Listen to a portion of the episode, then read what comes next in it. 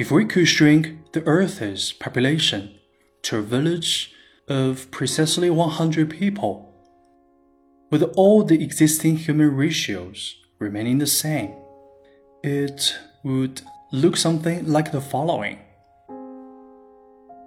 There would be 61 Asians, 13 Africans, 12 Europeans, 9 South Americans, and 5 North Americans.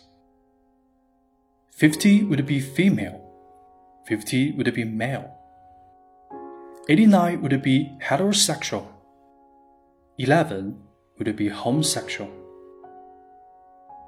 80 would live in substandard housing. 16 would be unable to read. 50 would be malnourished. And 1 dying of starvation. 33 would it be without access to safe water supply. 39 would lack access to improved sanitation. Eight people would have access to the internet. One would have a college education. One would have HIV. Two would be near birth. One near death. But one considers our world from such a compressed perspective. The need for acceptance, understanding, and education becomes glaringly apparent. The following is also something to ponder. If you woke up this morning with more health than illness, you are more blessed than the million who will not survive this week.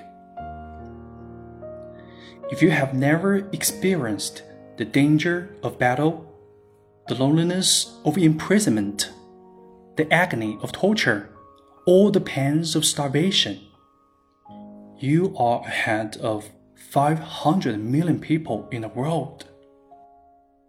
If you have food in the refrigerator, clothes on your back, a roof overhead, and a place to sleep, you're richer than 75% of this world.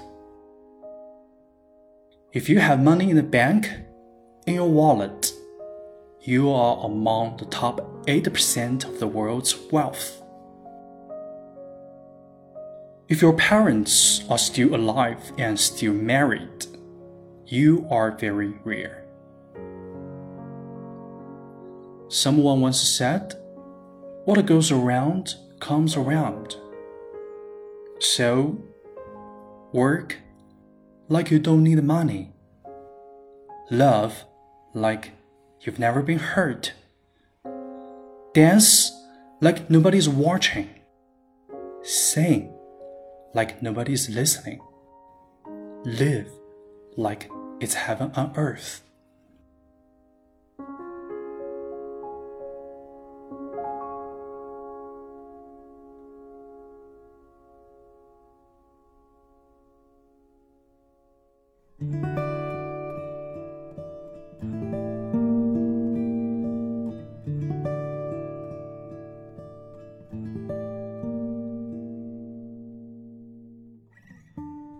嘿，你好吗？我是永清，欢迎收听为你读英语美文。我之前在网上读到这篇文章，内心非常触动，所以也分享给你。我们经常会为自己得不到的抱怨，却很少为拥有的珍惜。殊不知，在人群之中，我们已经很幸运了。最近。我在跟着梁冬学习《论语》。孔子提倡仁德，可是需要什么样的条件才可以获得仁德呢？梁冬这么说：也许需要的东西尽量少一点，你就能够接近仁德的状态了。你可能不太需要那么多人认同你，不太需要那么多人鼓励你。不太需要更多的钱，不太需要更多的名声，不太需要成为别人的老师。你时时刻刻提醒自己，其实可以要的很少，因为要的东西少一分，仁德就会多一分。一个人为什么要这样呢？其实道理很简单，要的多一分，自由就少一分；贪婪多一分，恐惧就多一分。What goes around comes around。来的就来了，走的就走了。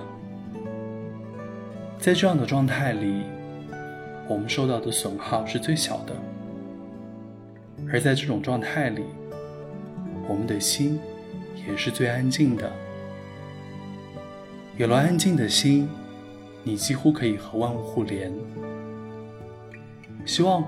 我们不要为得不到的而心生抱怨，珍惜所拥有的，要的少一分，做的多一分，让自己的内心安静，成为更好的自己。